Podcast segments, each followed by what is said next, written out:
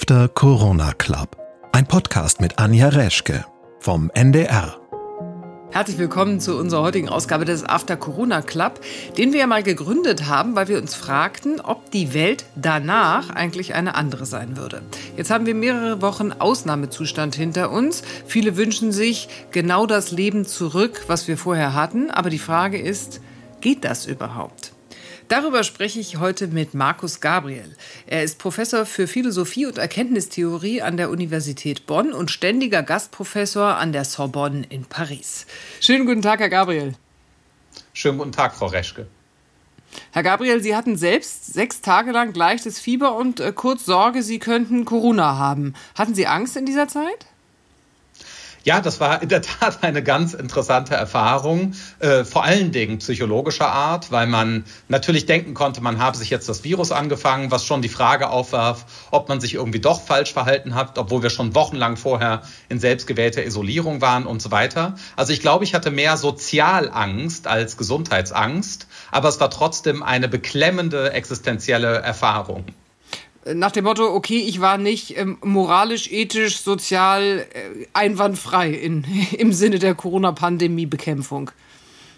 Ganz genau, weil ich ein einziges Mal im Supermarkt war, ja, und zwar nur um Lebensnotwendiges einzukaufen, nicht natürlich als Hamsterer und wegen Klopapier, aber bei diesem einzigen Ausgang, den ich mir gegönnt habe in den Supermarkt, hätte ich es mir fangen können. Letztlich war es aber nur ein Infekt, den unsere kleinen Kinder schon aus der Kita mitgebracht hatten in die Corona-Phase.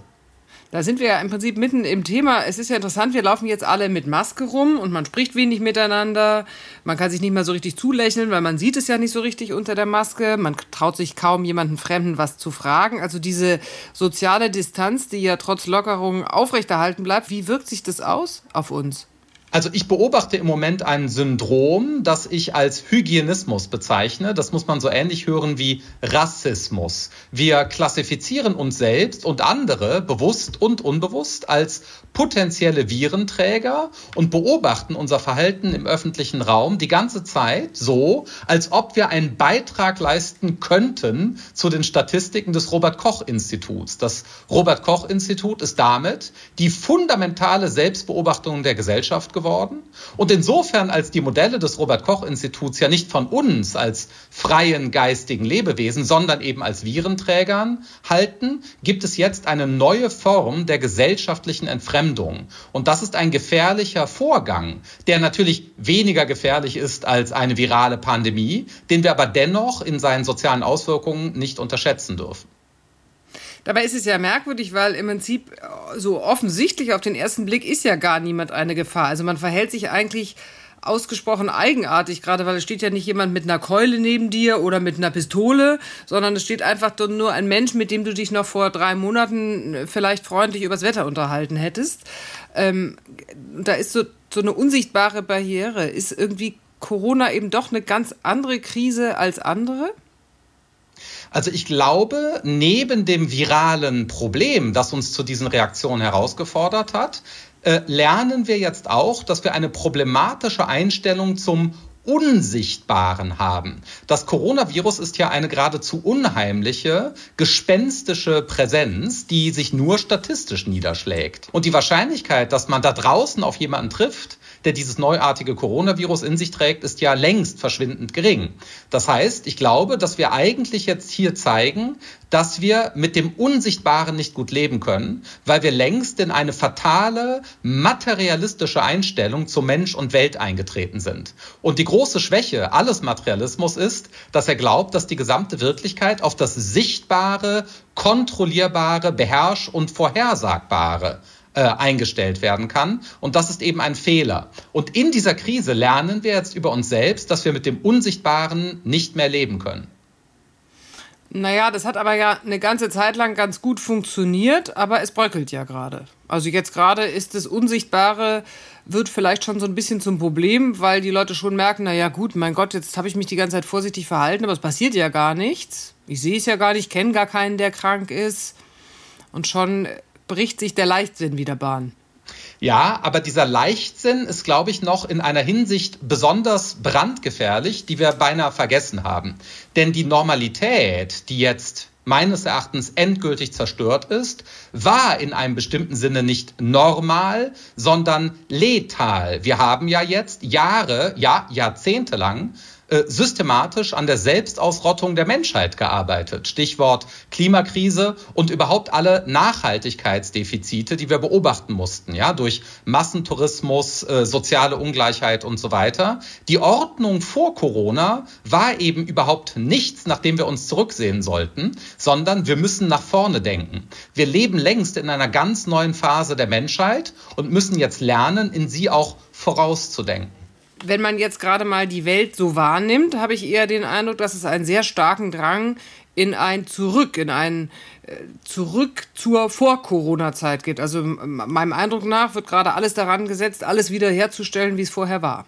Diesen Drang gibt es auf jeden Fall, aber was wir dann feststellen werden, ist, dass die Probleme, die wir vorher hatten und die sich anhäuften, nicht nur auch noch da sind, sondern jetzt verschärft. Und wir haben unser moralisches Sensorium verändert. Ja? Wir haben jetzt ein Bewusstsein dafür, dass jeder Schritt und Tritt, den wir tun, moralische Konsequenzen haben kann. Ja? Zunächst einmal bei uns in unserer Nähe, weil wir auf Menschen treffen könnten, die Vorerkrankungen haben oder die auf eine andere Weise geschwächt sind, aber auch, weil wir jetzt merken, dass es eben die nicht nachhaltigen, asymmetrischen globalen Produktionsketten gibt, die außerdem jetzt angegriffen sind. Und vergessen wir es nicht, wir hängen ja in einer globalen Ordnung und äh, wir sind ja als äh, Exportweltmeister, wie wir uns gerne sehen, ja, nicht deswegen so erfolgreich, weil wir alleine dastehen, sondern, sondern weil wir zu Netzwerken gehören, die jetzt zerstört sind. Ja? Die USA werden sich noch mehr ausklinken, wir werden das England-Problem haben, wir werden damit leben müssen, äh, dass wir die EU völlig neu aufziehen müssen. Da kommen Probleme auf uns zu,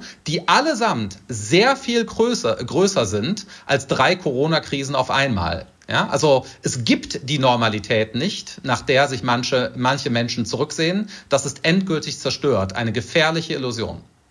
Aber wir haben ja vorher in dieser Normalität gelebt und dass wir mit unserem expandierenden, immer größer werdenden Konsumgesellschaft natürlich auch Teile der Zukunft und der Welt an anderen Orten zerstören, wussten wir ja theoretisch vorher auch schon. Wieso sollte sich das jetzt durch Corona ändern?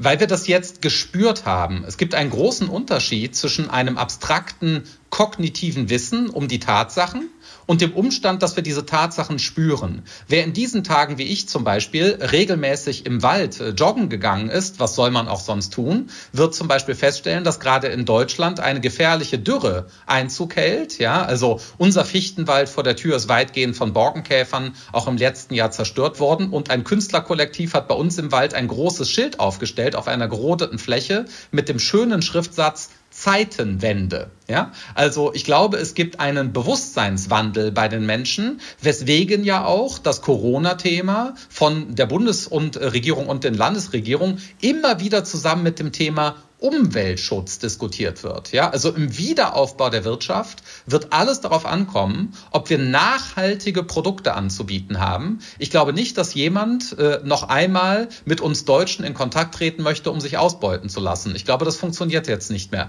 Sobald die Ketten einmal unterbrochen sind, kann man nicht mehr auf dieselben Asymmetrien sich äh, stützen. Außerdem haben sich die geopolitischen Verhältnisse massiv unter dem Deckmantel der Corona-Krise gewandelt. Und zwar ohne, dass wir darauf massiven Einfluss nehmen können. Wir können ja nicht China oder die USA beeinflussen äh, als ein kleiner, randständiger Staat im Gesamtgeschehen. Man hat ja sehr viel in diesen Wochen, in denen jetzt alles so runtergefahren war, auch an sich selbst erlebt. Es gab auch Sachen, die man irgendwie gut fand, dass Dinge entschleunigt waren dass man sich vielleicht ähm, ähm, mehr unterhalten hat, dass man nicht mehr überall hinreisen musste, dass man sich nicht ununterbrochen irgendwas planen musste und äh, schon, schon irgendwie die Pläne für die nächsten Wochen vorlegen musste. Und trotzdem gibt es jetzt diesen Drang, in eine alte Welt zurück, bei der wir ja doch jetzt feststellen, dass sie nicht nur optimal war. Also wieso begeben wir uns jetzt freiwillig oder wollen wir uns jetzt freiwillig wieder unter dieses Joch begeben, was wir ja uns selbst auferlegt haben? Mhm. Ja, weil das selbst auferlegte Joch des Burnout-Kapitalismus uns über circa drei Jahrzehnte des sogenannten neoliberalen Denkens, also im Wesentlichen einer rein ökonomischen Globalisierung, durch Ideologie, Propaganda und Manipulation, neuerdings durch die sozialen Medien, aufgenötigt wurde. Ja? Wir haben uns sozusagen umprogrammiert und glauben jetzt äh, seit circa 30 Jahren, dass ein in Wirklichkeit schlechtes Leben ein gelungenes Leben ist. Wir haben uns in einem schlechten Leben eingerichtet, ja? Und Gewohnheiten legt man nicht so schnell ab, auch wenn sie schlechte waren. Und äh, ich glaube, dass wir jetzt eben lernen müssen, ein neues Format, eine neue Art, jemand zu sein, eine neue Subjektivität, wie wir, das, wie wir das in der Philosophie nennen, zu entwickeln. Ja? Und diese neue Subjektivität muss wieder erkennen, dass ein gutes, gelungenes Leben nicht darin besteht, sinnlose Konsumgüter anzuhäufen, deren Herstellungsbedingungen dazu führen, dass unsere Enkel äh, vermutlich oder spätestens unsere Urenkel ersticken werden, weil wir den Planeten zerstört haben ist der Mensch überhaupt in der Lage, das, das moralisch Richtige auf Dauer zu leben? Wir glauben immer, dass der Mensch äh, sozusagen von sich her auf Gier oder das Böse oder vielleicht auch so eine Art moralische Mittelmäßigkeit gepolt ist. Das liegt aber natürlich nur daran, dass diese Vorstellung vom Menschen, also dieses Menschenbild, unser Handeln leitet, weil es zum Beispiel eingeschrieben ist in unsere wirtschaftswissenschaftlichen Modelle. Das bedeutet aber nur, dass unsere wirtschaftswissenschaftlichen Modelle, die uns steuern, falsch sind, weil sie auf einem einseitigen Menschenbild beruhen. Der Mensch ist weder von sich her gut noch von sich her böse, sondern zum Guten und zum Bösen befähigt. Das heißt, der Mensch ist frei. In der Geschichte der Menschheit ist der Mensch zu allem fähig und es kommt nur darauf an, wie wir unsere Gemeinschaft einrichten. Trotzdem sind wir ja gerade in einer, in einer Lage, wo wir viele Menschen haben, die um ihre Existenz fürchten so. Und um mit Brecht zu sprechen, erst kommt das Fressen, dann die Moral, ist ja die Frage, ob einem das, was sich jetzt vielleicht gerade gut angefühlt hat, weil man das Gute gemacht hat, auf Dauer hilft einem das natürlich nicht, wenn man seine Kinder versorgen muss und, ähm, und irgendwie überlegen muss, wie das nächste Jahr so weitergeht. Deswegen frage ich mich, ob nicht die Kräfte wieder zu dem Alten zurück doch stärker sind als das sich moralisch gut anfühlende, was wir gerade erlebt haben. Ja, meine Antwort auf dieses Problem ist, dass es möglich ist, ähm, moralisch gutes Verhalten und anders geartete Produktionsketten auch zu monetarisieren. Ja, also warum sollte denn nur die Ausbeutung Mehrwert produzieren und nicht zum Beispiel moralisch hochwertige Güter? Ja, warum müssen denn fossile Brennstoffe den entscheidenden Marktwert abgeben und nicht umgekehrt ökologische Innovation? Ich glaube also, dass auch eine kreative, innovative Wirtschaftsordnung möglich ist, in der wir eben das, was wir tun sollen, entsprechend auch belohnen. Hätten Sie gedacht, dass diese Gesellschaft ein, ein Einschränken der Freiheitsrechte, eine komplette Aussetzung des sozialen Lebens erstmal so widerspruchslos hinnimmt und auch erstmal so mitmacht? Was mich überrascht hat, ist das, was ich den Anpfiff der Corona-Krise nenne. Also, dass die Gesellschaft sich äh, im Wesentlichen widerspruchslos in eine Lockdown-Situation versetzen lässt, die so radikal ist wie nichts, was wir erlebt haben seit dem Zweiten äh, Weltkrieg. Das hat mich auch überrascht. Auf einmal sind wir imstande, ja, und zwar koste es, was es wolle, das moralisch Richtige zu tun. Das heißt, Sie sehen den, den Tatbestand, dass sozusagen eine Mehrheit zurückgesteckt hat, um eine Minderheit zu schützen, nämlich die sogenannten Risikopatienten, auch als Errungenschaft, als moralische Errungenschaft? Genau, ich sehe das tatsächlich als eine riesige moralische Errungenschaft. Jetzt müssen wir nur noch lernen, dass es in unserer Gesellschaft immer Risikopatienten gibt und Minderheiten, die unseren Schutz bedürfen. Dazu gehören Migranten, Kinder und so weiter. Das heißt, die Liste derjenigen, ja, gegenüber denen wir moralische Verpflichtungen haben, ist sehr viel länger als die Risikopatienten, die jetzt in den Listen des Robert Koch Instituts geführt werden. Ja, andere Menschen sind von unserem Handeln genauso betroffen und zwar auch jenseits unserer nationalstaatlicher Grenzen. Deswegen meine ich, dass wir diese Dynamik der ersten Stunde jetzt nehmen müssen, um die Grenzen der nationalstaatlich geregelten Identitätspolitik als nächstes zu sprengen. Ja? Ein großer Sprung für Deutschland wäre es, wenn wir deutschen Staatsbürgerinnen und Staatsbürger lernen, dass unsere moralischen Pflichten nicht an der Grenze aufhören und sowieso nicht dort, wo Menschen ungefähr so aussehen wie wir. Ja? Also das Ausmaß von Alltagsrassismus, Misogynie, äh, nationalistischer Selbstüberschätzung und so weiter ist in Deutschland ja weiterhin unerträglich hoch. Äh, und da ist jetzt äh, in Zeiten von Corona noch sehr viel zu tun, weil wir eben auch ohne die EU natürlich gar keine großartige Zukunft haben können. Es ähm, ist ja in, der, in dieser ganzen Zeit jetzt bemerkenswert gewesen, dass Politiker auf Experten gehört haben. Frage ist nur, ist es ein Dauerzustand? Wir haben ja jetzt gerade erlebt, jetzt ähm, im, im Netz spielte es schon eine große Rolle. Jetzt waren die ersten Demonstrationen von Verschwörungstheoretikern und Verleugnern. Wird der, wird der Populismus, wenn die wirtschaftlichen Folgen erst spürbar werden, wieder neu erstarken? Ähm, die Gefahr droht auf jeden Fall. Wir haben den Populismus nicht überwunden. Und äh, wir müssen auch sehen, dass wir vielleicht zu schnell umgeschlagen sind von einer populistischen und allgemein postmodernen Leugnung wissenschaftlicher Tatsachen hin zu etwas, was ein New Yorker Freund von mir ironisch genannt hat, äh, hin zu einem wissenschaftsgläubigen Nordkorea. Ja, also wir haben ja äh, im Grunde genommen alle unsere Freiheit aufgegeben, um auf naturwissenschaftliche Expertise zu hören und haben dabei andere Formen der Expertise, geistes- und sozialwissenschaftliche zum Beispiel, einfach ausgeblendet. Jetzt muss man spätestens die anderen Wissenschaften, die anderen Experten zu Rate ziehen und sich fragen, wer oder was der Mensch eigentlich ist. Ja? Solange wir uns jetzt einfach nur noch als Virenträger betrachten, die zu einer Herde gehören, die irgendeinen statistisch messbaren Grad der Immunität hat, wenn das unser Menschenbild ist, dann ist das nicht besser als das Menschenbild, demzufolge wir Zwangskonsumenten sind, sondern dann stolpern wir von einem Irrtum in den nächsten, angeführt von einseitigen Experten. In den vergangenen Tagen ging es ja auch sehr viel um den Begriff der Verhältnismäßigkeit. Ähm, hat die Politik aus Sicht des Philosophen verhältnismäßig gehandelt? Ähm, ich denke schon, ähm, wobei eben, das wird ja auch zu Recht immer wieder gesagt, die Verhältnismäßigkeit immer wieder überprüft werden muss. Das heißt, der Lockdown war dadurch gerechtfertigt, dass wir nicht wussten, wie sich das Virus verbreitet, wie gefährlich es ist, welche Mortalität es hat und so weiter und so weiter. Inzwischen wissen wir sehr viel mehr über das Virus, weswegen es ja zu allmählichen Lockerungen kommt. Jetzt müssen wir aber sehen, ob die Verhältnismäßigkeit noch gegeben ist. Bei manchen Maßnahmen ist sie meines Erachtens nicht gegeben. Beispiel Tracing-App. Ja? Die Tracing-App halte ich für unverhältnismäßig, weil sie ähm, Maßnahmen einer soften Cyberdiktatur in Deutschland installiert, wo wir sie gar nicht brauchen. Das muss sich auch anders bekämpfen lassen. Wir sind immer noch ein demokratischer Rechtsstaat und wir brauchen nicht mehr digitale Fußfesseln, sondern weniger. Ich habe hier auch durch meine vielen Gespräche in unserem After Corona Club ähm, doch ganz schön lange geglaubt, dass sich in der Zeit nach Corona oder dass sich für die Zeit nach Corona etwas ändert.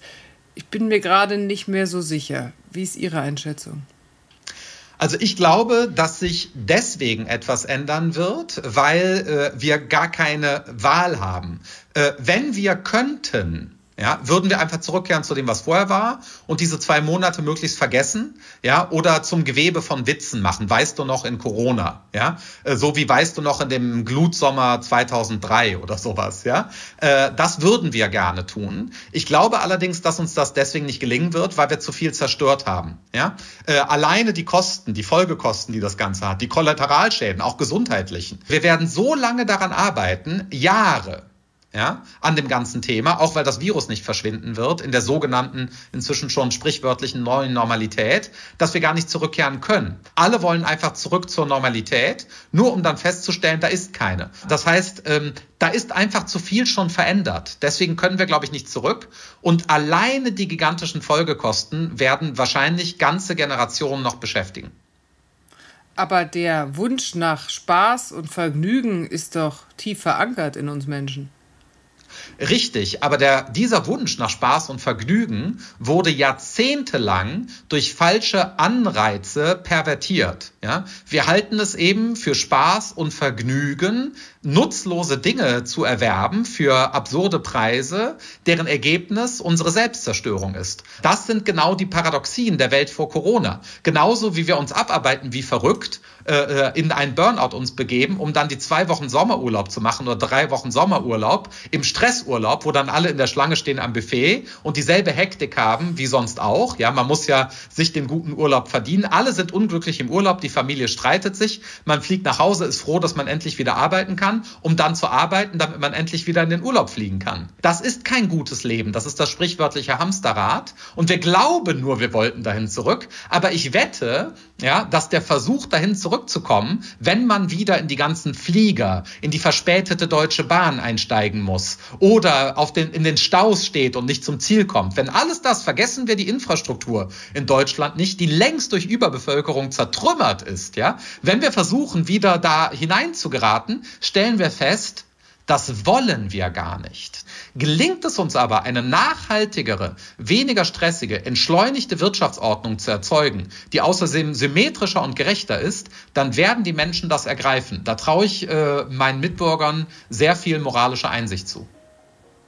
Herr Gabriel, ich danke Ihnen ganz herzlich für dieses Gespräch. Ja, danke für die Einladung. Das war unsere heutige Ausgabe vom After Corona Club. Ich bin Anja Reschke und ich hoffe, Sie haben neue spannende Impulse bekommen. Und Sie sind natürlich herzlich eingeladen, mitzudiskutieren unter ndr.de-after Corona Club. Diesen Podcast finden Sie in der ARD Audiothek und das Video dazu in der ARD Mediathek.